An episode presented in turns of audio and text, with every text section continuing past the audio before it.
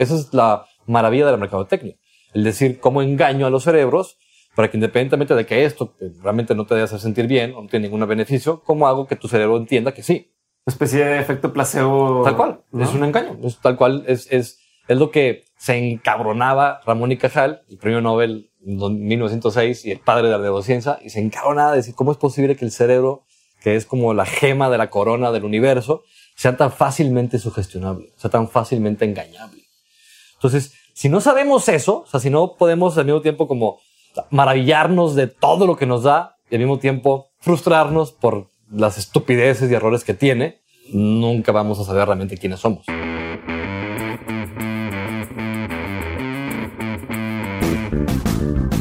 Hola, yo soy Diego Barrazas y esto es un nuevo episodio de Dementes, un podcast donde tengo conversaciones con aquellos que están retando el status quo sin importar la industria en la que se encuentran. Todo esto con la intención de llevarles a todos ustedes que me están escuchando todos los aprendizajes, las herramientas, los insights y la inspiración que necesitan para dar el siguiente paso hacia adelante. Hablando de herramientas que necesitan, tengo el gustazo y por petición de muchos de ustedes de traerles nuevamente al invitado del episodio número 25 de Dementes, el buen Carlos Novo, que pronto estará en el grupo privado de Dementes, por cierto, respondiendo sus dudas en vivo. Este episodio lo grabé un par de días antes de casarme, pero no es un tema que tenga fecha de caducidad, por lo que me permití mostrárselos hasta ahora. Para los que no sepan quién es Carlos Novo, les doy un pequeño recap. Carlos es médico con posgrado en neurociencia clínica, con posgrado también en neurofisiología clínica y es socio fundador y director general de Neuroscopic, un centro de neurodiagnóstico integral para trastornos psiquiátricos. Y en esta ocasión tuvimos la oportunidad de hablar sobre muchas cosas, entre ellas la motivación, el aprendizaje, los mitos y sesgos del cerebro, hablamos sobre la memoria, sobre el hedonismo y algunas estrategias para mantener un cerebro sano. La verdad es que este episodio me gustó a mí mucho, eh, esos temas me gustan bastante y espero que ustedes también les gusten. Les dejo aquí este nuevo episodio con Carlos No. Quería saber yo de... Ayer le pasó a mi novia y dice, dice, que siento que estoy más estresada de lo que creo. como que dice, creo que estoy estresada, pero siento que estoy más. Y digo, ¿por qué? Hoy amanecí, ella trabaja en, el americano, es maestra. Dice que amaneció, ella entra a trabajar a las siete y media de la mañana. Dice que amaneció y que ya estaba vestida con la ropa con la que tenía que ir a trabajar al americano. Dice que no se acuerda, o sea, amaneció y estaba vestida así con la ropa y dice, ah, ching, ¿en qué momento me vestí. Ya después, platicando con los papás, le dicen de que sí, nosotros llegamos, salió a cenar, llegó, llegaron de, la, de, una fiesta a la una de la mañana y que la ven a ella cambiándose a la una de la mañana, estaba poniendo la ropa, como que le preguntan y como que ella de que, que va y no sé qué, como que estoy ocupada. dijeron, ay, pues a estar probando ropa, a estar de malas o lo que sea, bye. Entonces resulta que al parecer ella preparó todas sus cosas para dormirse su, celular, su todo, no sé qué. Se levantó, se acostó, se levantó a la hora de la mañana. se dormir. Se cambió, se volvió a dormir, no se acuerda, no sabe nada y nunca habíamos sabido que fuera sonámbula. ¿Sabes?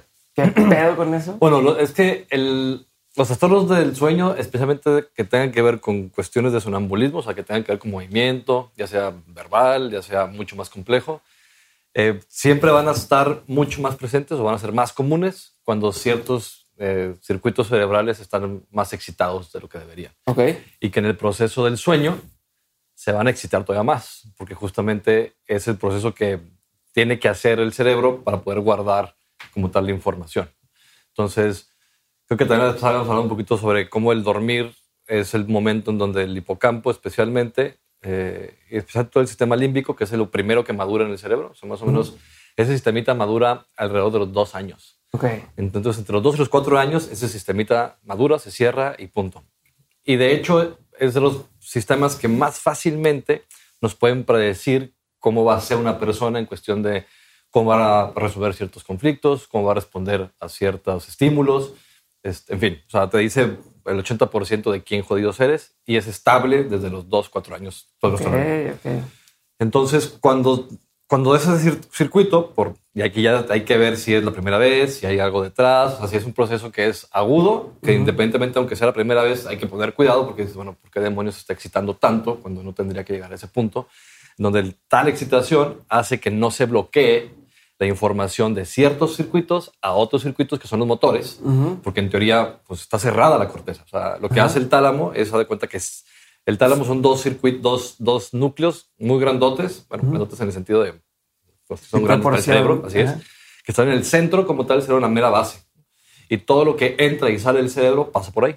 Ok. Entonces son como los, es como el centro de relevo, le, le llamamos, es como la central eh, de trenes principal, en donde todo lo que entra y sale de, del, del- hacia el- con los sentidos y con el movimiento lo regula. Entonces, en teoría, cuando estamos dormidos, el, el tálamo se, se hiperpolariza, le decimos, es decir, se activa muchísimo y como es inhibitorio todo, o sea, todo lo que hace es inhibir. O sea, el tálamo lo que hace para poder mandar o dejar pasar información es solamente ex- excitarse de más o de menos, porque esa excitación va a inhibir o va a dejar que se inhiban ciertas partes. Entonces, es No te cual- muevas. Está como una puerta. Entonces, no, no hace nada, sino más bien evita que se exciten otras partes, Ok. inhibiéndolas. Entonces, cada vez que se excita, inhibe, entonces no deja que haga nada. Entonces, en el sueño se hiperexcita, inhibe todo para que justamente la corteza quede totalmente en un modo de funcionamiento específico para poder que haga todo el proceso de aprendizaje. O sea, que, que- Ok. que reorganice la información que entró ese día junto con la información que ha entrado anteriormente. Entonces, lo que hace es quitar toda la información hacia afuera Ajá. para poder enfocarse en su, digamos, vida interna ¿no? y su- la información que ya tiene para organizarla. Ok. Entonces, cuando eso no sucede, o sea, cuando el tálamo no está bloqueando adecuadamente toda la corteza y deja ciertos circuitos activos, este, hay algo mal. Dices, bueno, que, su- que o sea, algo está sucediendo, que están activando de manera inadecuada ciertos circuitos y núcleos cerebrales que todavía permiten que la actividad motora salga. Sí, o sea, pues, cuando funciona bien, tú sueñas que estás moviéndote y no te mueves. No te mueves. De hecho, cuando la parte del sueño donde más, más, más suponemos, es cierto, es donde más soñamos de manera, de manera vívida y de manera o- organizada y lógica, es una, una etapa del sueño muy específica que llamamos eh, movimientos rápidos. O sea, la, la etapa de movimientos rápidos es, es la más cortita de todas las etapas del sueño. REM. No. Así es. En, REM. en- en- en inglés es REM, en, español es MOR Ok. este, movimientos oculares rápidos. Entonces, el sueño MOR, que es el principio del, de- del sueño, es muy cortito y va aumentando entre la noche. Entonces, tenemos más o menos entre, depende de cuánto tiempo durmamos, tenemos entre 3 y 6 ciclos de sueño. Ok. Y va cambiando, o sea, va cambiando la proporción de las etapas en cada ciclo que vamos teniendo de acuerdo a la noche y está ligado a cuánta cortisol hay, cuánta melatonina hay, otras hormonas específicas, la temperatura externa también te puede cambiar, estímulos externos que pueden llegar a afectar ciertos núcleos más basales que puedan cambiar esto. Entonces, el sueño MOR tenemos mucho tenemos una actividad cortical muy parecida cuando estamos despiertos. Ok. Entonces, de hecho, si tú agarras una partecita del- de una persona en sueño MOR, la grabas y luego la comparas con ella misma, con la misma persona cuando está despierta, hay 10% de diferencia. Ok. Donde más hay diferencia es la parte de conectividad, o sea, cómo se conecta en ese momento. Entonces, tenemos muchos sueños muy lógicos y por lo tanto se perciben al mismo tiempo el sistemita límbico como algo real. De hecho, muchas veces cuando te levantas dices, acá lo soñé, o fue real, o lo estoy recordando, ¿no? O sea, fue un recuerdo o fue un sueño. Ok. Entonces, ese es el sueño humor. Y usualmente despertamos en el sueño humor. O sea, en la madrugada usualmente despertamos con un sueño humor y por eso son sueños que recordamos, son vívidos, se van en cuestión de Ya ves, segundos. como que estás medio despierto y dormido y dices, quiero seguir Así como que es, un poquito más en esto y puedes aguantar un poquito y luego ya Y, te y deja tú, lo peor que que también puedes inclusive soñar que sueñas. Este, Y a mí me pasó muchas veces que sueñas y luego dices, te levantas y sigues a otro sueño y es Ah, muy confuso sí. para el cerebro porque ya tiene aprendido una sensación de despertar. Pero es una sensación, no quiere decir que sea real. Entonces, ese es el sesgo de todos los cerebros, que la sensación y la realidad son muy fácilmente confundibles. Entonces te puede dar en la madre.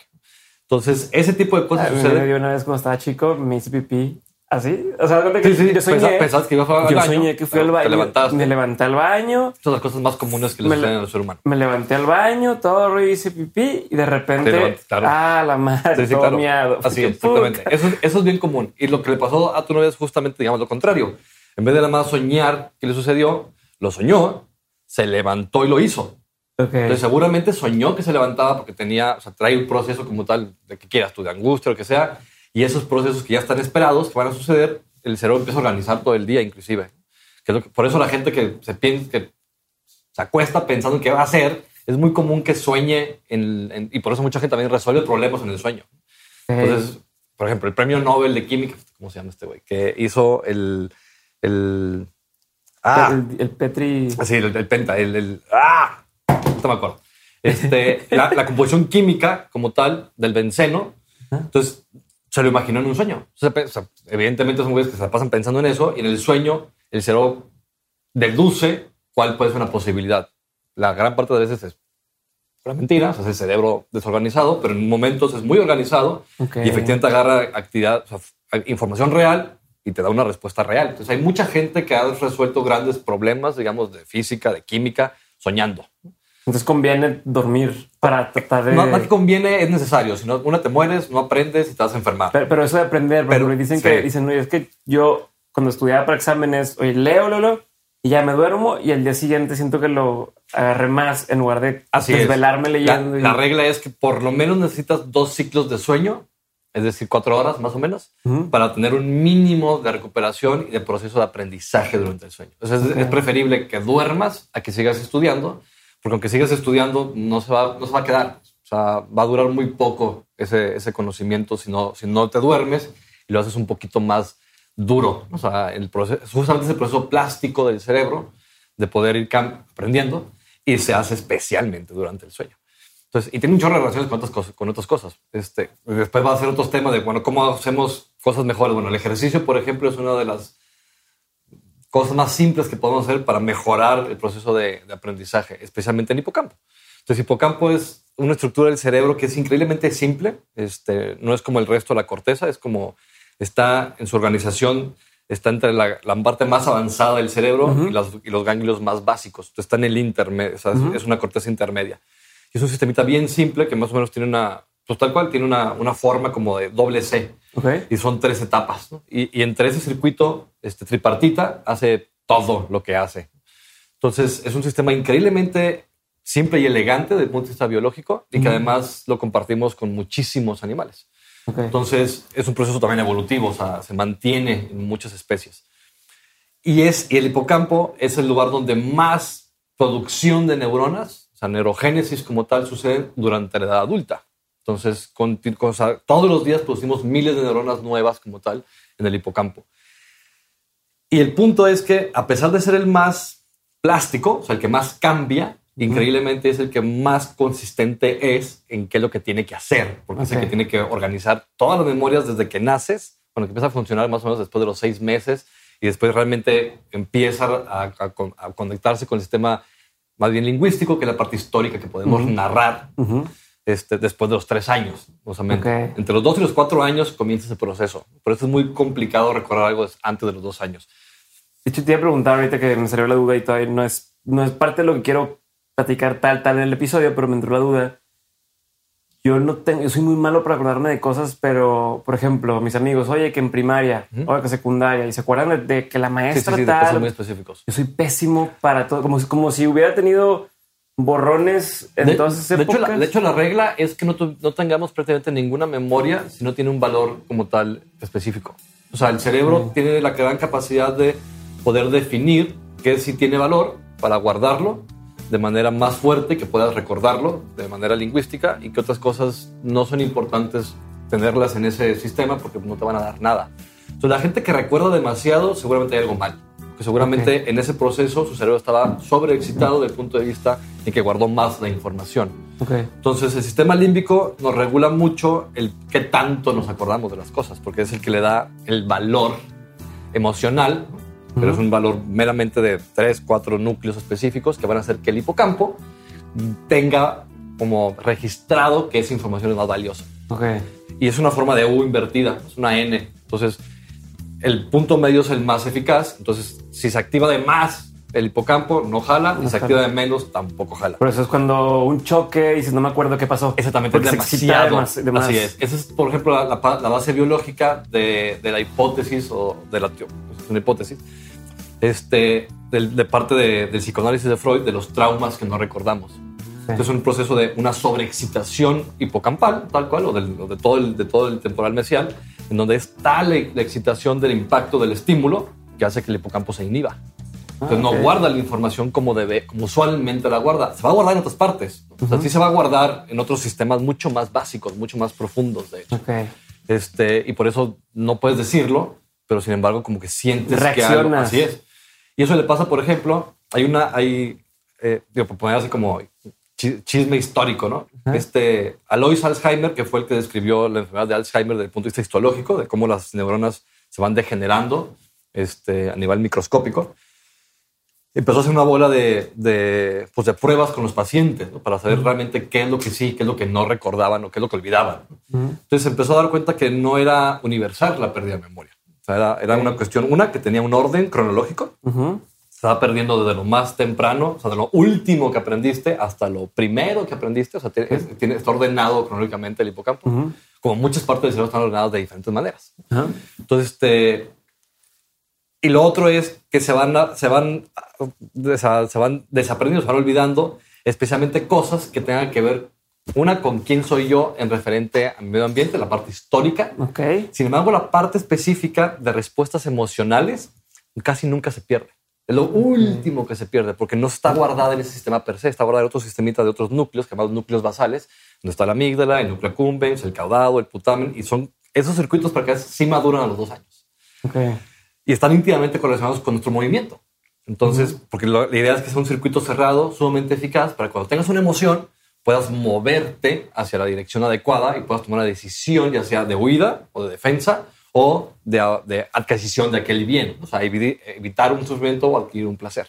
Ok. Entonces, este güey lo que hacía es agarraba a los pacientes y cuando los saludaba se ponía un, una... toques, una, una, una tachuela. Un- así es, una, una- una pequeña, un- una pequeña tachuela. Entonces les provocaba dolor y a la siguiente vez que los veía, a la siguiente semana, al siguiente día, cuando era muy severo, el paciente no se acordaba como tal, pero tenía la sensación de que algo malo le había hecho a esa persona. Entonces Ok. había parte del recuerdo ahí que no tiene nada que ver con, ni con su cara, ni con la parte como tal espacial. Era una cuestión más que todo emocional con esa persona. Entonces no tenía idea de por qué no quería acercarse, pero sabía que algo estaba mal. Entonces hay diferentes lugares donde se van guardando ¿Y eso se puede superar?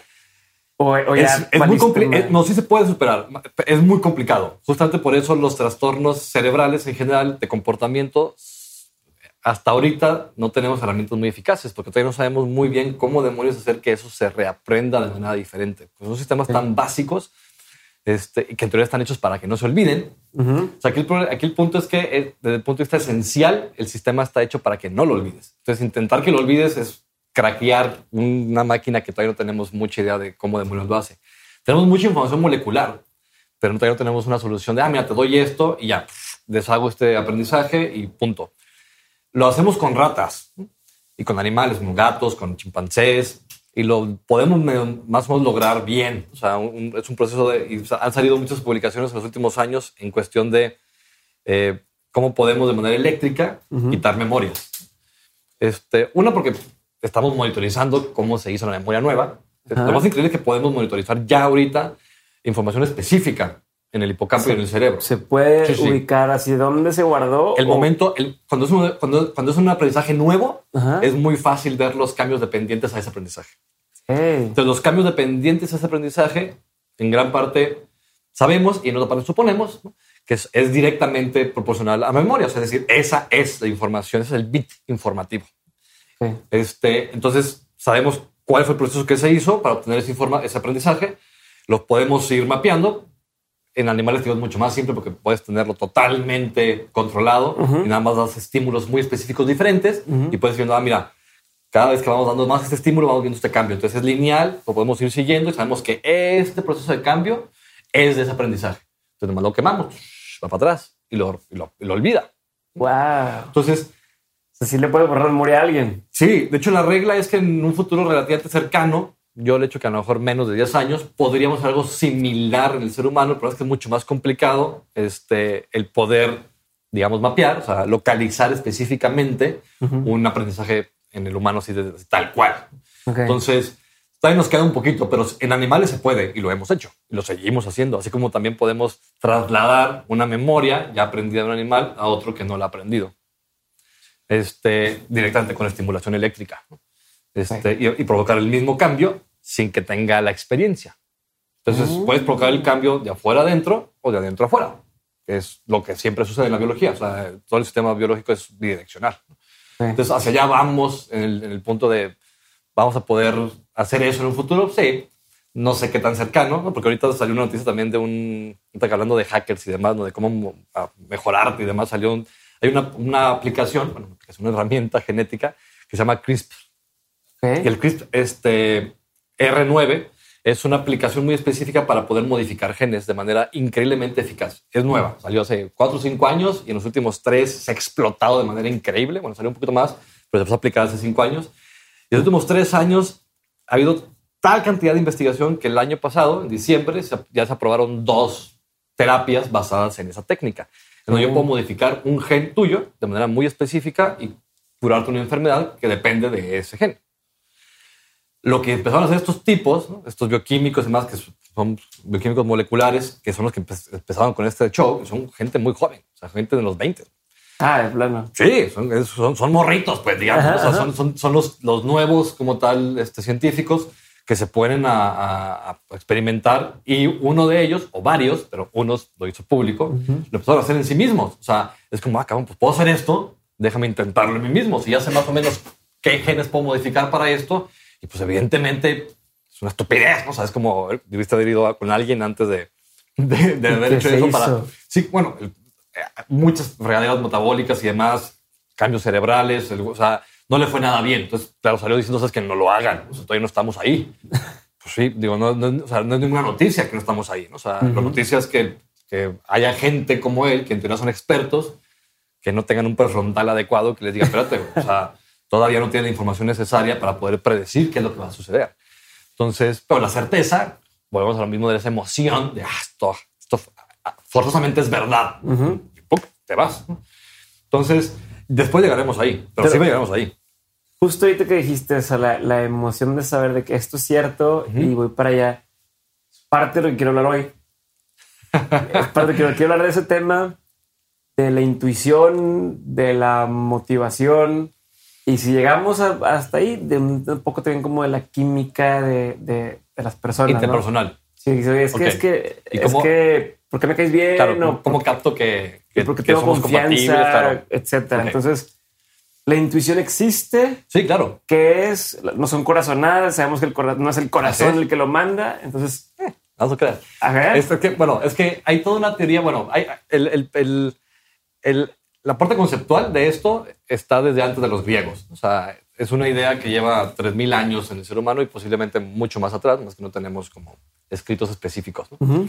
Pero de 3000 años a- para, para acá, tenemos más o menos los mismos conceptos de quiénes somos y los mismos sesgos, los mismos errores.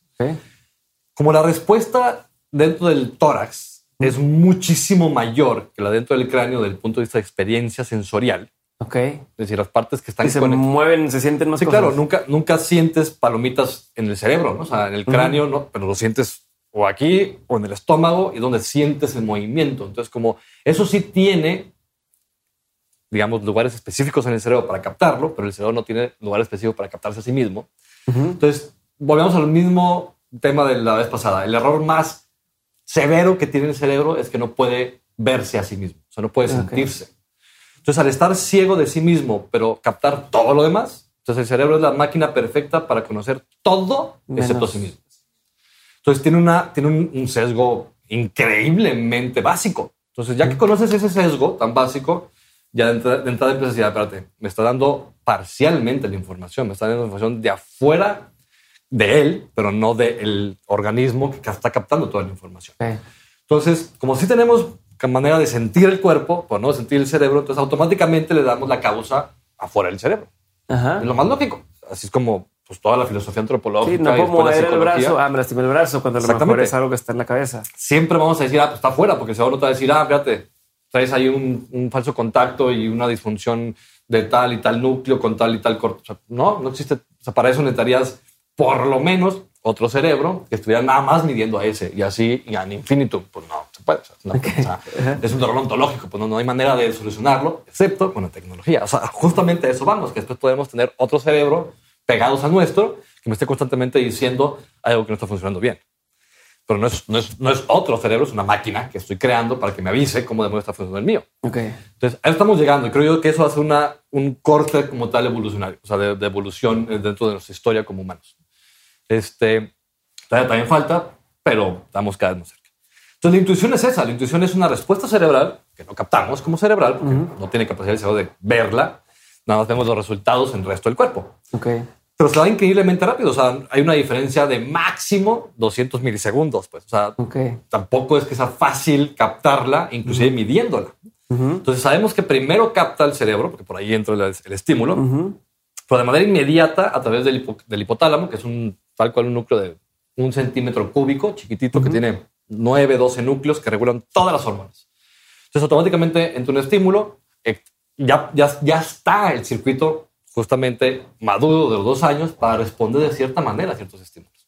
Ok. Entonces, entra el estímulo y automáticamente el cuerpo va a responder. Lo necesitas para que cambie su flujo sanguíneo, para que cambie su manera de cómo consume energía, para que veas hacia dónde se tiene que ir justamente esa energía en el cuerpo, para que, se que huya. Es, es automático ese proceso. Es un sistema increíblemente básico. Entonces, claro que la sensación de que le llamamos intuición, que es como si fuera una especie de sensación fuera del órgano que capta la información, es un sesgo, Ajá. pero se da casi inmediata. Entonces, podríamos decir que, pues sí, evidentemente es mucho más cerebral, pero la respuesta como tal fisiológica es igual de importante. pues. Pero ¿y Entonces- eso significa que tenga razón? O sea, No. mi intuición No, me no. dijo que, No, no, no. Una- uno, uno, que, es, que es parte uno de, de los mitos más increíbles. tu intuición. Sí, uno de los mitos más increíbles del romanticismo, porque eso no, eso es romántico. Totalmente, Ujú, o sea, sí, es un sí. periodo romántico para acá. Eso no sucedía. Si te vas todos los griegos, pues son muy pocas las escuelas griegas que te dicen eso. ¿no? Este, o sea, porque se dieron cuenta, a ver, güey, no, si sigues nada más el- la, la respuesta inmediata, pues a lo mejor le vas a atinar en los siguientes minutos, pero después te va a joder, ¿no? O sea, ya nos dimos cuenta que aparte la intuición te va a ayudar para el siguiente minuto, pero te va a joder todo el resto de tu vida. Entonces, no, hacerle caso al- a, la, a la respuesta inmediata del cerebro, eh, tenemos que siempre ponerle un gran filtro. Y ese- el filtro se llama futuro. O sea, el Ok. filtro se llama el poder predecir. O sea, es lo que llamamos el prefrontalizar la emoción. O sea, ya, ya tienes esa respuesta. Si estás increíblemente sano, va a ser buena la respuesta. ¿eh? O sea, si, si tu cerebro está bien, bien formado y no, no hace falta realmente ponerle un prefrontal, porque ya está hecho de manera organizada en donde te va a dar una respuesta adecuada en ese momento, pero no excesiva para que no te joda el futuro. Entonces, si estás muy, sano, no vas a fallarle. A eso se dedica el sistema. En teoría que no le tenga que fallar. La realidad es que pues, Si no existe ningún cerebro. Claro, pero, no- pero además no existe ningún cerebro totalmente perfecto. pues. O sea, no hay manera de que nadie nunca se equivoque. O sea, ese- ese, es, ese es otra vez uno de esos deseos que queremos que existan.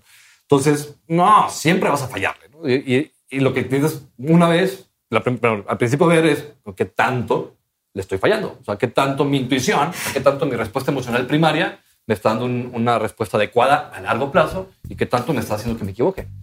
Entonces, si constantemente estás teniendo errores, es que me meto en conflictos estúpidos porque soy impulsivo, entonces, a ver, primer punto, sabes que muy seguramente no tienes un sistema límbico bien organizado, no maduró bien, no le hagas caso. Y no solamente no le hagas caso, sino que tienes que aprender a cómo, cómo modular esa respuesta, porque si no vas a seguir metiéndote ¿Y en problemas. cambiar constantemente. tus reacciones en el futuro? No tus reacciones, pero puedes cambiar el cómo, ¿Cómo? inhibes el comportamiento. O sea, lo que sí puedes más fácil, no fácil, pero más fácil es evitar el movimiento. La respuesta emocional primaria, o sea, la sensación es muy complicado cambiarla. Alguien que es violento Va por a ser muy razón, complicado. Si ya empezó desde muy chiquito y nunca hizo nada antes de los cuatro años, va a ser increíblemente complicado que lo logre hacer después.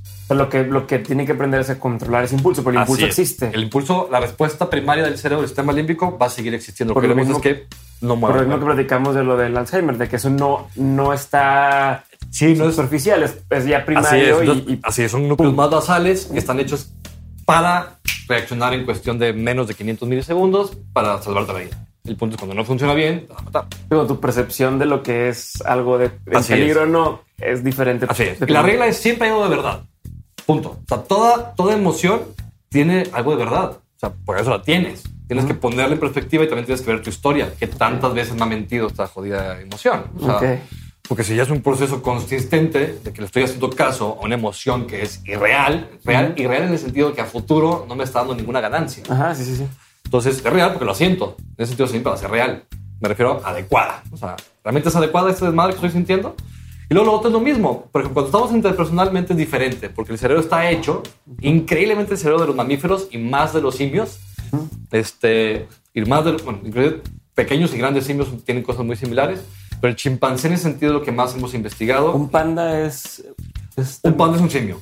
sí, es, sí. Que, es que a Chuy le dicen panda. Ah, muy es bien. Para tenerlo Sí, en cuenta. exactamente. Entonces, Estamos en la misma. Estamos en la misma, exactamente. Estamos, en- estamos dentro- estamos casi dentro de la misma especie, ¿no? Entonces, este, el, el- tenemos un circuito bien específico que llamamos circuito de neurona en espejo. Y lo único que hace ese circuito en el cerebro es imitar al otro. Punto. claro. O sea, a eso se dedica. Entonces, esta, este proceso lo, lo empezó a describir Rizzolatti en los 90. O sea, ya tenemos más de 20 años, casi 30 años con el, con el concepto este, y con la hipótesis. Ya, ya es una teoría bastante bien hecha. Sabemos qué circuitos están Ok. involucrados. El cerebelo es increíblemente... El cerebelo es un cerebrito, tiene mucho más neuronas que el cerebro y está involucrado en todo. Ok. Más como está tan profundo y está tan compactado, no hemos realmente podido investigarlo bien. Pero dentro del- del- de, todo el resto del encéfalo de la corteza, especialmente la corteza visual, la corteza, es más, las cortezas primarias, que son visuales, auditivas y sensoriales motoras, son las que más tienen parte de esas neuronas, están involucradas solamente en imitar al otro güey. Entonces, si yo hago esto, yo puedo asegurar que tu cerebro está activando corteza como tal pericentral izquierda, exactamente en, el mo- en- en los, en, la, en la corteza que es de movimiento de tu mano. O sea, que, que Lo está haciendo. Mi cerebro está haciendo lo mismo. Lo está imitando. Entonces, Para los que escuchen nada más por audio, movió la mano saludando. como saludando. Entonces, entonces, al saludar, tu cerebro automáticamente activa tu- esa partecita de tu corteza que se activaría si tú saludaras. Ok. ¿Estamos? Entonces, la diferencia entre ver, imaginar y hacer es vilmente una neurona. De la premotora a la motora. Entonces, la premotora es la que imagina, la que imita, y la motora es la que pum, te va a mover. Por eso es mucho más fácil hacer lo que estás viendo. Sí. Y gran parte de la gente cuando se dedica a cuestiones motoras, por ejemplo, deportistas de alto rendimiento, pues la mitad de su entrenamiento es ver. Ya sea a sí mismos para ver el error o ver a alguien que lo hace muy chingón para ver exactamente cómo lo Entonces hace. sí puedo aprender viendo. Ah, no, no puedes. Lo, es la única manera de hacerlo. O sea, el aprendizaje, por ejemplo, del lenguaje. Pensamos que el lenguaje se- lo aprendemos de manera auditiva. Eh, error. no es cierto. O sea, si tú le tapas los ojos a un niño y le intentas enseñar a hablar, no va a hablar. Va a hablar mal. Va a pronunciar increíblemente mal. No va a saber ni cómo demonios mover la boca para poder producir los sonidos que tienes que hacer. Es una cuestión 50% visual. Por eso el ciego, cuando eh, desde niñito, los niños de un año, año y medio que son ciegos, en cuanto escuchan la voz humana de alguien, automáticamente se acercan a la boca a tocarte, cómo está moviendo, para poderse justamente hacer el proceso de espejo y poder, ok, así es como tengo que moverme. ¿Estamos? Ok. Entonces, si no tienes la parte de imitación, que gran parte es visual, o sea, la, la- la corteza sensorial más grande es la visual. 20% de todo el cerebro es visual. Entonces, tenemos que ver. O sea, y si no, tenemos que sentir. Y después el cerebro, como tal, va a convertir eso a una imagen, aunque seas ciego. Entonces, o sea, los ciegos imaginan. Entonces, es lo que mucha gente como que no capta. ¿Cómo que imaginan? Sí, está hecho. O sea, es una cosa innata de la neurona. No imaginan se trata igual, no imaginan igual. No creas. Cuando hay, tenemos casos en cuestión de cataratas congénitas. ¿no? Cataratas congénitas son vilmente como una especie como de filtro que está en los lentes del- del- del- de los ojos que impiden que pase la luz. Entonces, está ciego desde el punto de vista externo, del, del foco del ojo, pero no del nervio ocular ni de la corteza. Entonces, la retina son neuronas, después hace ese nervio, la retina salen los axones de esas neuronas, llegan a la corteza occipital con la que vemos. Entonces, pues no está viendo nada. Esa corteza como tal va a ser otra cosa. Y efectivamente, capta sonidos, capta sensaciones. Y cuando le quitas como tal las, las, este, las cataratas después de los seis meses, que ya va a ser ciego siempre, pero logras que vea algo, te dice, ah, así me lo imaginaba. O sea, y me pasa mucho, por ejemplo, con, con juguetes que tenían, y que el niño tiene un peluche de, de los dos años, lo sabe, sabe perfectamente cómo es. Inclusive hasta el color se lo imagina y muchas Sin veces ver. le atina. Ah, Entonces, este, entonces hay un proceso que no tenemos idea de, bueno, tenemos idea, pero es- puede ser increíble la manera en que el cerebro puede cambiar y captar información que pues, no va a captar cuando está, digamos, saludable. por ejemplo, si yo quiero ser bueno para los negocios, veo películas de gente haciendo negocios y me ayuda. Ah, no, porque ahí es un proceso mucho más complejo, no es un proceso motor. Aquí lo que ayuda son procesos específicamente motores, o sea, de movimiento, Ok. pero también de respuesta emocional. La respuesta emocional es movimiento. O sea, la emoción es, digamos, como una preemoción. O sea, Si es, una un- película de amor es una pre. me, me puede enseñar a cómo comportarme como... En general, todo el comportamiento te va a enseñar algo.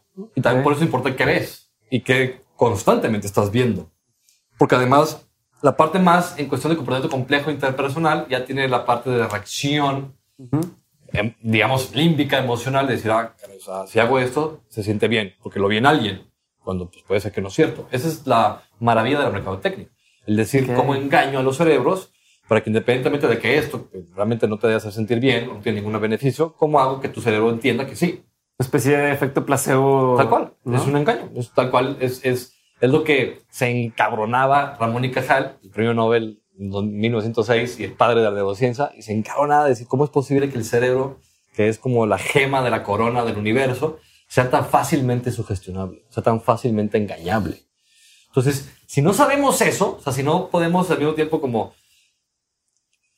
maravillarnos de todo lo que nos da y al mismo tiempo frustrarnos por las estupideces y errores que tiene, Ujú. nunca vamos a saber realmente quiénes somos. Y hablando de la sugestionabilidad del cerebro y de que es fácilmente influenciable, pues eso me da, me da la impresión de que pudiéramos usarlo a nuestro favor también, en el sentido de la motivación o la inspiración, que es lo que quiero hablar ahorita. O sea, ¿Cómo funciona el tema de la inspiración? Y a fin de cuentas, ¿podría yo engañarme a mí mismo y sentirme motivado un día Sí. que esté agüitado? Sí. Eh, el tema de motivación, motivación, atención, eh, y tener este, digamos, estado del humor, digamos, positivo ¿no? y, y propositivo y querer hacer cosas. Entonces, el 90% de los seres humanos, ese es nuestro estándar. O sea, no importa qué pase afuera, el cerebro siempre te va, siempre te va a decir, sigue adelante. O sea, sigue queriendo. Estás sigue programado deseando. para querer Estás desear. para desear, para querer y para seguir. Eso es la programación básica de todo ser vivo. Se- Seguir. Me siento más tranquilo ahora. Punto. Entonces, o sea, de hecho, en teoría tendría que ser muy complicado hacerle sentir al cerebro que ya no hay nada más. Por eso la depresión es tan cabrona. Es una, es una, para mí es posiblemente la enfermedad más desastrosa y dramática que existe porque es un, pues tal cual es un boicot desde adentro, desde los, desde los centros más esenciales de quién eres y cómo captas todo, porque es un filtro universal. Entonces, el hecho de que ciertos núcleos son los mismos núcleos basales, el mismo sistema límbico, en donde de manera inadecuada te dice ya no hay nada. O sea, ya no hay, no hay, no hay nada. O sea, no hay nada más. O sea, ya, ya mi, mi, mi sistema no puede predecir que hay algo positivo. Es horrible eso. O sea, cuando eso es el infierno. Todo lo cual. que llega luego es como algo negativo. Todo es este, negativo, no hay nada más. Hay niveles de severidad, evidentemente. Digamos, el más severo es no hay absolutamente nada bueno. Cuando en teoría la regla es no importa qué tan mal te vaya, siempre quieres más. O sea, la respuesta universal es siempre quiero más. Punto. No importa qué tan mal me haya jodido la vida, siempre quiero más. Por eso a mí me impresiona cuando, cuando la gente dice, oh, qué increíble esta persona que ha sufrido tanto y sigue adelante. Pues no, eso es la norma.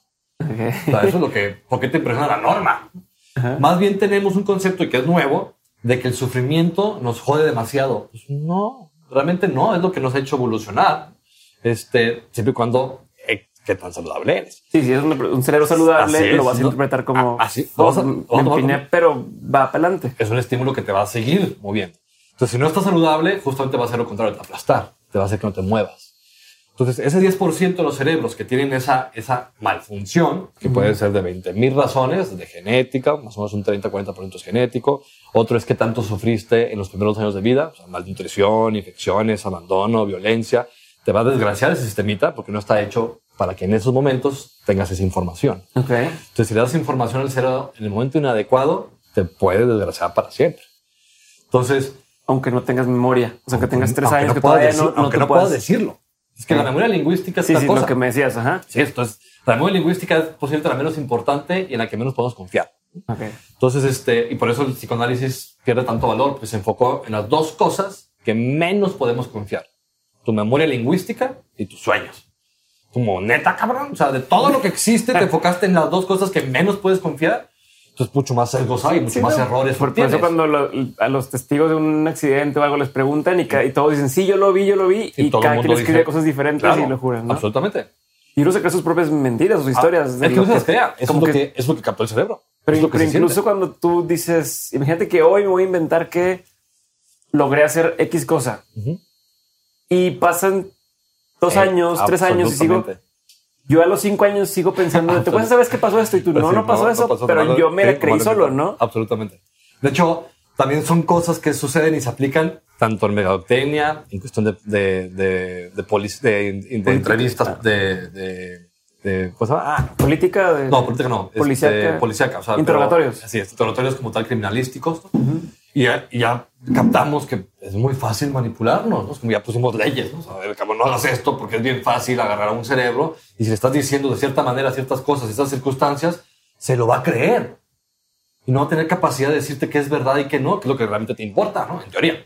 Ajá, sí, sí, vámonos. Entonces, este, hay muchos ya reglas justamente para impedirnos en no sesgarnos de manera voluntaria. Es como, entonces, es facilísimo engañar al cerebro en todos los sentidos Ajá. y a cualquier edad. O sea, pensamos que, ah, no, claro que no. Además, hay hay 20 mil investigaciones con, eh, con gente madura, inteligente y doctores y no sé qué, que son igual de fácil que agarrar a un niño de 5 años y hacerlo creer una pendejada. Igual hasta más, ¿no? Porque estás tan seguro de, de que yo sé todo. Sí, si sabes, ¿No? cómo, si sabes cómo manipular la información desde el punto de vista que se sienta bien para el que está enfrente, ¿no? que es también el arte como tal de...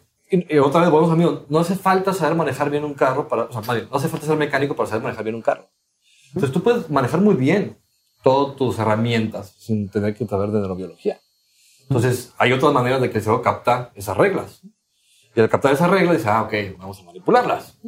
Entonces, ¿qué es lo que hace alguien? Por ejemplo, tú decías, bueno, ¿cómo demonios sé cuando estoy hablando con alguien y que siento, ah, cabrón, o sea, hay una unión con esta persona? Desde gestos que hace, ¿no? Que tienes todo un sistemita solamente dedicado a ver gestos emocionales.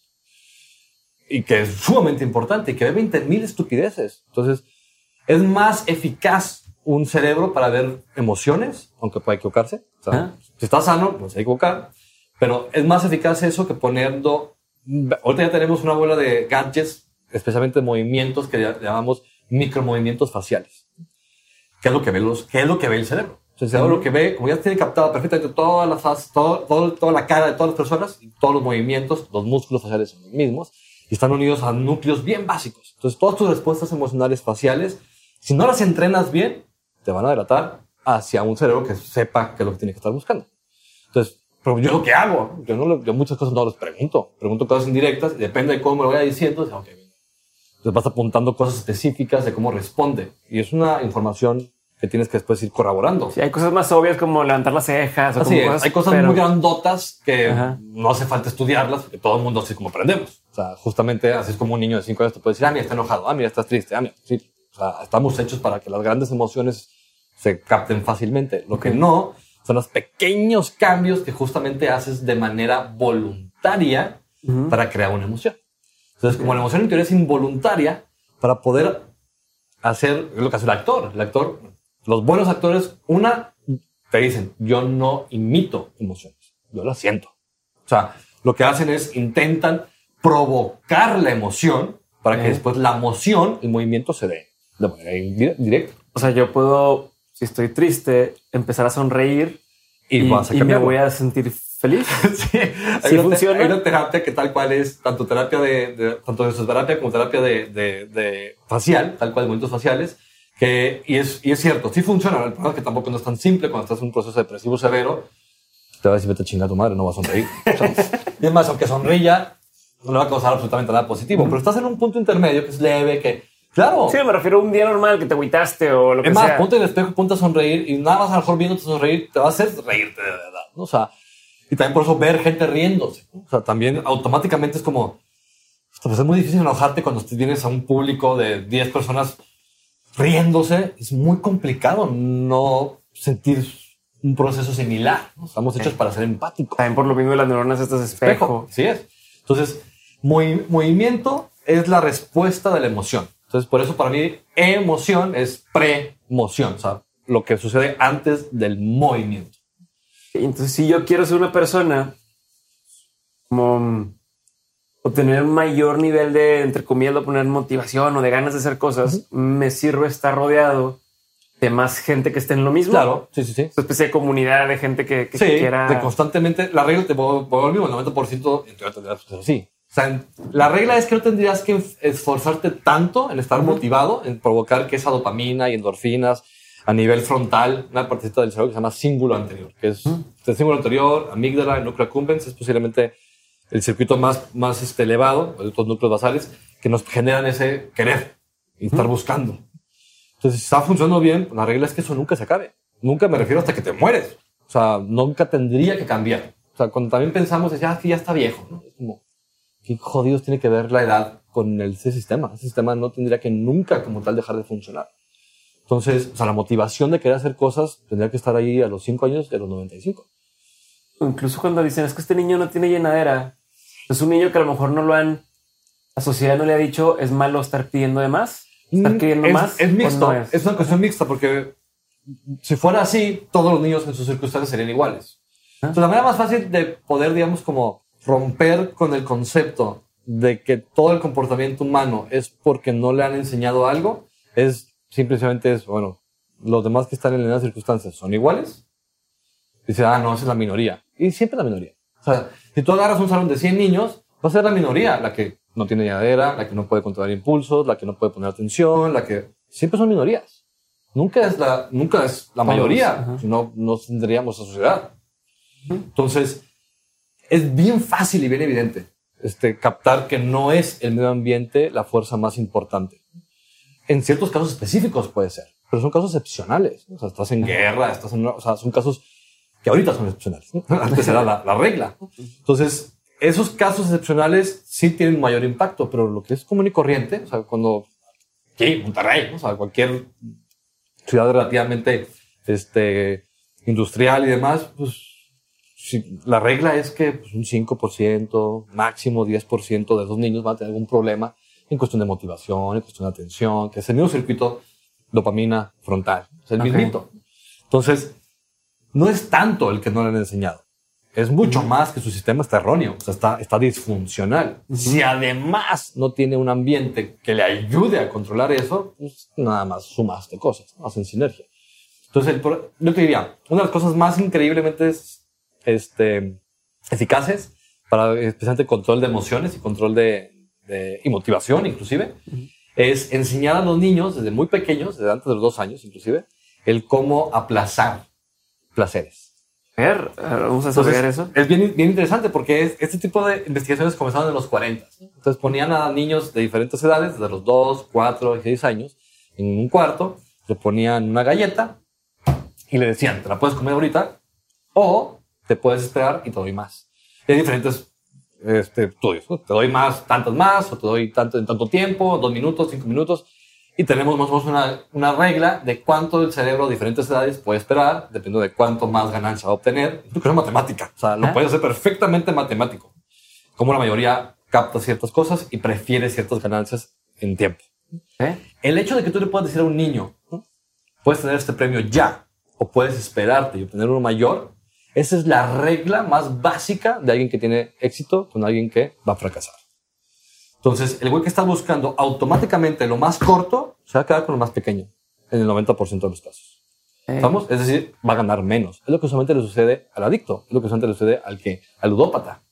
Está con Sí, un proceso placer en el cerebral, momento. un proceso cerebral de en este momento. Y no es solamente eso, que muchas veces el placer se lo da la pura posibilidad de ganar algo, ya ni siquiera la ganancia. Entonces ya bajaste todavía el nivel. Sí, como quiera se siente mal una vez que lo hace, se siente mal. Entonces, y- deja tú, se siente bien. Solamente la posibilidad de ganar. Ya ni siquiera el vas a ganar esto chiquito. No, no, no. No vas a ganar ni madres. Pero la posibilidad de ganar esto ya es suficiente para hacerlo. Es como, ay, cabrón, un cerebro desastrosamente organizado. Te está dando una, una respuesta de ganancia cuando no hay una ganancia.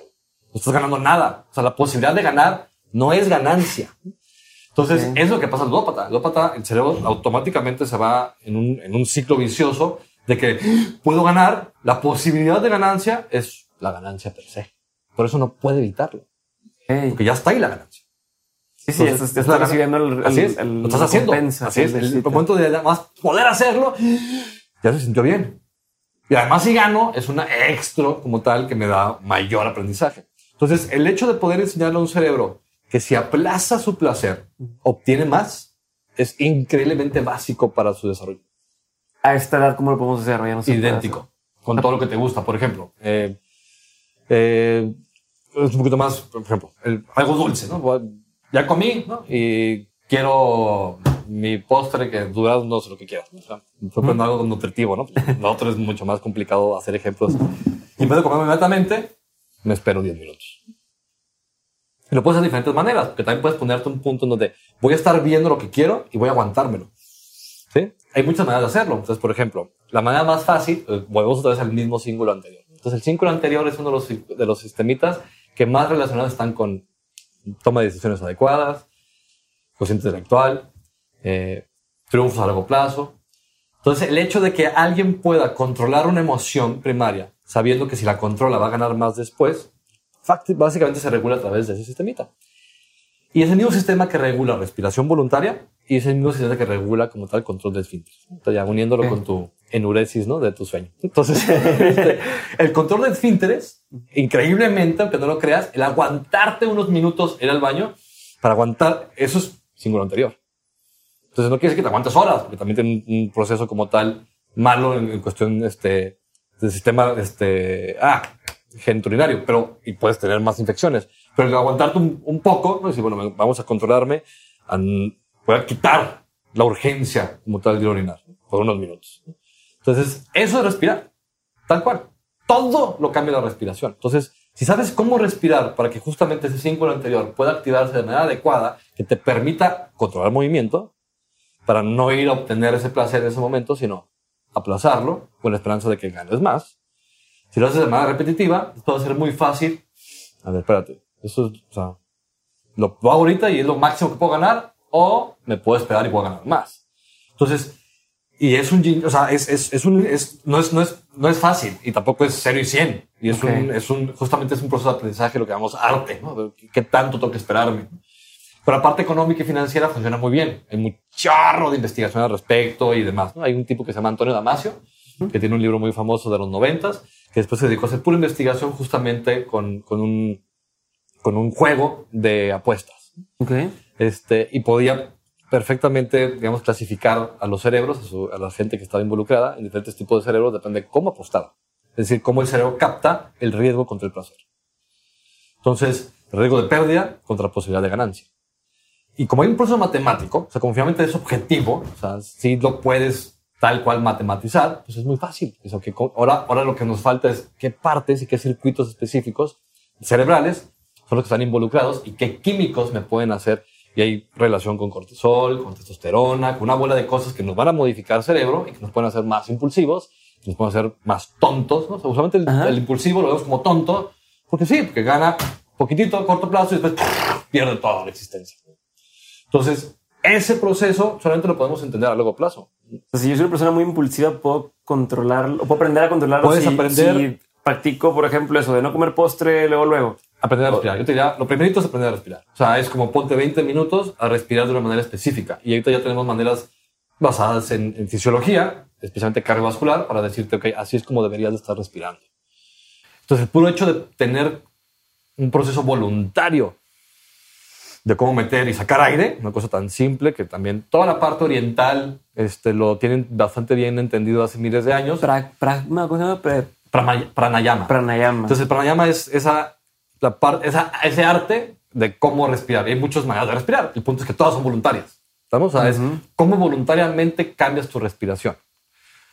Y en los últimos 20 años, los estudios que más han investigado gente que hace cualquier tipo de terapia de meditación profunda basada en respiración voluntaria, ve- los cambios más importantes son en cíngulo anterior e ínsula, que es un circuito bien específico que llamamos cíngulo opercular, que regula gran parte de todo el proceso autonómico. Y por eso puedes inclusive lograr inhibir casi todo lo que entra a corteza solamente con este circuito.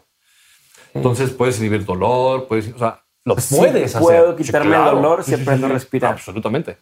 Por lo menos puedes bajarlo a un nivel muchísimo menor. Wow. Entonces, el hecho de que el punto es que tienes que entrenarlo muchísimas veces.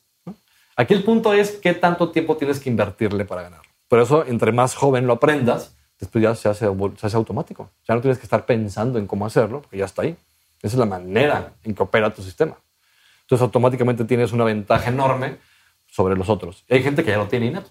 Hay gente que, usualmente la gente que dice, ah, qué chingón, güey, qué inteligente, ¿cómo puede mostrar esto ecuánime? Pues ya lo, si nunca lo entrenó, pues ya lo trae. La regla es que sea un proceso mixto, que a lo mejor ya lo trae y que además lo sigue entrenando de manera voluntaria o involuntaria, pues lo sigue haciendo. Entonces, este, eso y ejercicio. El ejercicio justamente es la parte que más procesos de neurogénesis produce, ¿no? aumenta ciertos químicos en moléculas de regeneración neuronal. Eh, hablando de cerebro, ya, porque la parte cardiovascular ya es como que ya está muy ya de los 70, ¿no? O sea, es como que ya captamos eso y que no lo ha captado, pues ya no lo va a captar. Lástima.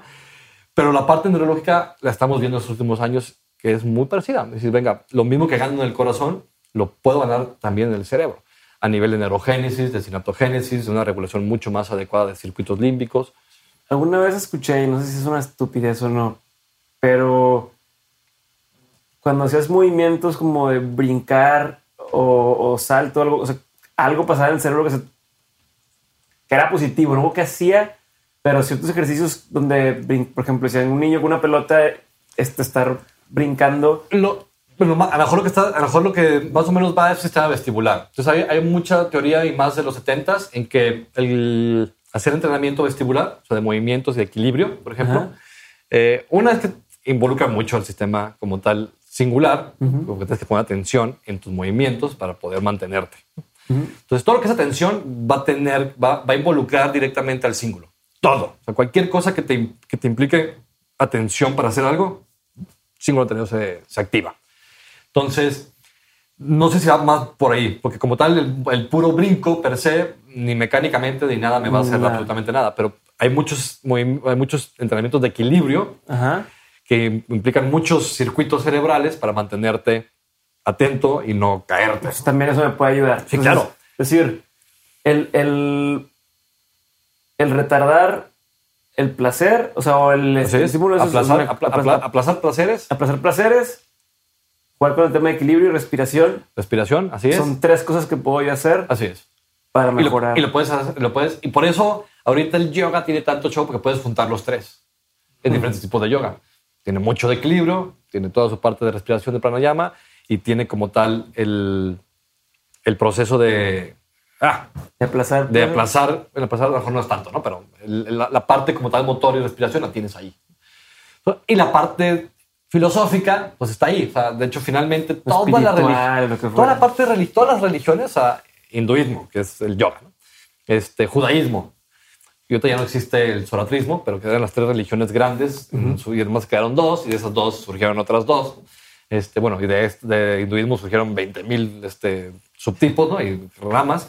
Pero todas tienen lo mismo. Tienes ese proceso de aplazar, o sea, todo el proceso de sufre, ¿no? Aquí para después gozar, pues es lo mismo que estamos haciendo ahorita. Más que no te estoy, o sea, no te estoy diciendo sufre toda la vida, ¿no? A lo mejor sufre 10, 20, 30 minutos, un mes, dos meses, depende de, de qué se trata, para obtener algo mayor.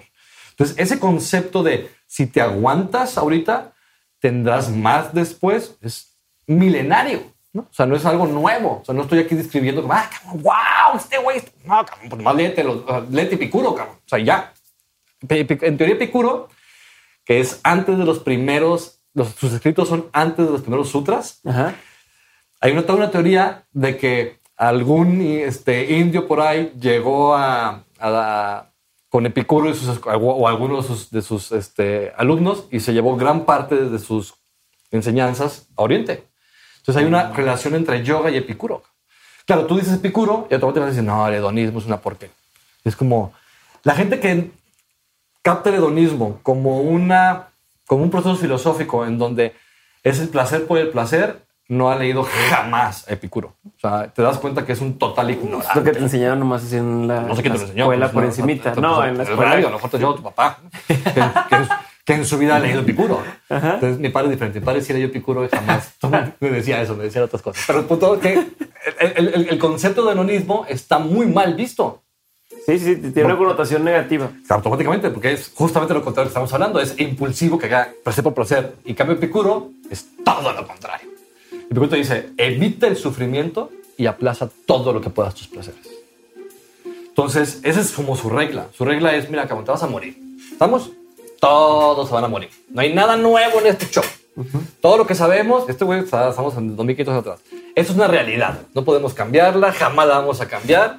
Así que trágala, metabolízala y que no te haga daño, compadre. Porque no vas a, o no hay otra manera. Y entonces te da una buena de, de manera de cómo hacerlo, que son muy parecidas a la yoga. Ese llegar al nirvana, al sanedín, ¿no? a que todo fluya, a que todo te resbale, a que nada es tan importante, a que intentes ayudar sin hacer daño, a que intentes tener placer sin dañar a otros, empezando por ti mismo. ¿no? Lo primero que se Epicuro es saber, cabrón, lo que estás haciendo, ¿te hace daño a ti? ¿Ahorita o después? Si es sí, deja de hacerlo. Entonces, es una cosa tan, tan simple y ya o sea, no hay nada nuevo en que es el ser humano. ¿no? O sea, tal cual es como no hay nada bajo el sol. ¿no? Nada nuevo bajo el sol. Entonces, los métodos que podemos obtener son diferentes. Ahorita tenemos una- herramienta enorme que es la tecnología, que nos hace 200 siglos empezamos a explotar y que ahora nos está abriendo panoramas que pues eran desconocidos. ¿no? Pero las mismas bases biológicas siguen ahí. Entonces esa base biológica sigue ahí, no puedes ignorarla, no, no porque cambian tus herramientas. Entonces estos tipos lo supieron decir, escribir, aparte es un güey que es cínico y divertido al escribir. O sea, era un güey que era maravilloso dando clases. cabrón. O sea, entonces uno de mis, evidentemente, uno de mis héroes es Epicuro, ¿no? especialmente porque es malentendido. Entonces, todos los que han, han sido malentendidos en la existencia, en la historia humana, me, me gustan, porque claramente están por arriba de la Algo mayoría. traían no, que no- la mayoría. Y por eso la mayoría pues, no se entendió. Como este güey que joder está haciendo. ¿no? Es como, a ver, pues no. El problema son ustedes que todavía no llegan a este proceso de conceptualizaciones, cosas básicas, ¿no? y que siguen angustiándose porque se van a morir. Y creo que sí pasa en todos lados. ¿eh? La gente que no, a la gente que no entienden, al principio a lo mejor lo tachan como de este pinche loco que está claro. pasando. Pasan los años y los años le dan la razón a esa persona y dicen, ay, güey, sorry, nos equivocamos. Y es, sí, sí. Ten un Nobel o cosas así de Y que es, y es cíclico. Y además es tan cíclico que es un poco como irrisorio. O sea, si, si Epicuro viviera ahorita decía, "Ah, estos güeyes siguen en lo mismo. Este, o sea, a pesar de que ya llegamos a la luna, cabrones, siguen en lo mismo. O sea, no importa qué tanto logremos desde el punto de vista de tecnológico, por lo visto seguiremos en lo mismo. Por te digo que el otro, o sea, que realmente el, el meterte a un, a, una, a un proceso de biotecnología y a un proceso de interfase biotecnológica es lo único que ahorita podemos vislumbrar que nos puede dar un cambio o sea, evolutivo importante. ¿no? Y es tal cual, es una esperanza más. Igual es otra más como miles que hemos tenido. ¿no? Entonces, este, y nunca lo sabremos ¿no? hasta que suceda. ¿no? Y nos damos cuenta, ah, sí, pues era igual, cabrón. Seguiremos aquí. ¿no? O sea, es más, podemos llegar a Marte y seguiremos matándonos ¿no? en Marte igual que aquí. Entonces, hay cosas y, y se entiende, y este güey lo entendían, los, lo entienden también este, los orientales más, en el sentido de todo lo excepcional bueno es lo mismo que lo excepcional malo. No son cosas diferentes. O sea, el yin yang no son cosas distintas. Son nada más una manera de que tu cerebro le da un valor diferente emocional a la misma fregadera. ¿Estamos? O sea, lo que nos permite tener cosas extraordinarias en cuestión de ciencia y tecnología es exactamente lo mismo que te permite hacer las cosas más asquerosas y desastrosas del mundo. Se llama cerebro, se llama biología. Es lo mismito. No puedes querer nada más una. O sea, es como, pues no, pendejo, va junto, es lo mismo, no puedes quitarlo, o sea, no son cosas distintas.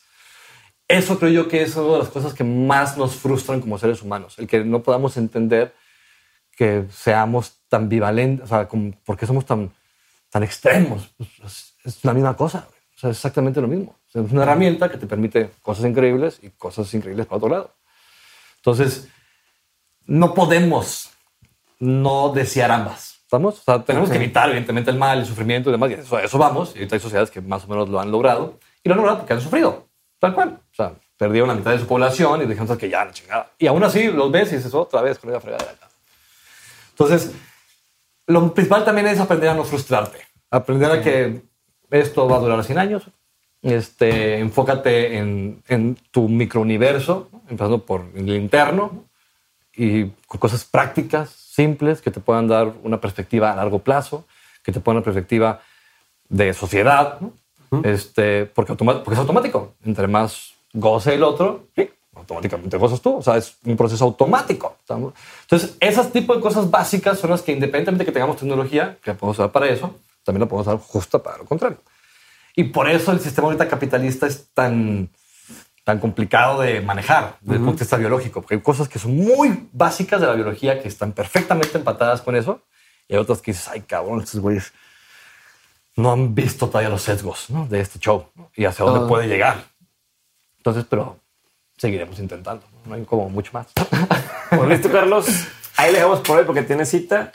Eh, pero esto, se va a volver algo recurrente. Igual en la siguiente lo hacemos incluso para la comunidad que tenemos de dementes en Facebook. Y entonces podemos llegar a hacer algo ahí todavía distinto. Sí, será genial. Pero chingón, te agradezco mucho, ya sabes. No, no. Y cada vez, cada vez, que vengo aquí, voy con más preguntas. O sea, muchas respuestas y más preguntas. De que digo, ay, cabrón, y ahora esto, y ahora esto, y ahora esto, pero está chingón. Muchísimas gracias. Apúntalas y nos vemos la siguiente.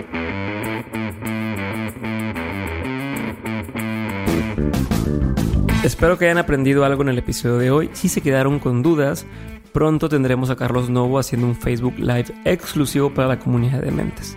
Si quieres formar parte de esta comunidad y poder ver estos live que voy a empezar a hacer con algunos de los invitados, entra a facebook.com diagonal groups diagonal dementes comunidad o a dementes.mx y busca la liga adecuada. Estar en la comunidad no cuesta, lo único que te pedimos es que interactúes de forma sana, que aprendas de los demás y que nos enseñes lo que sabes.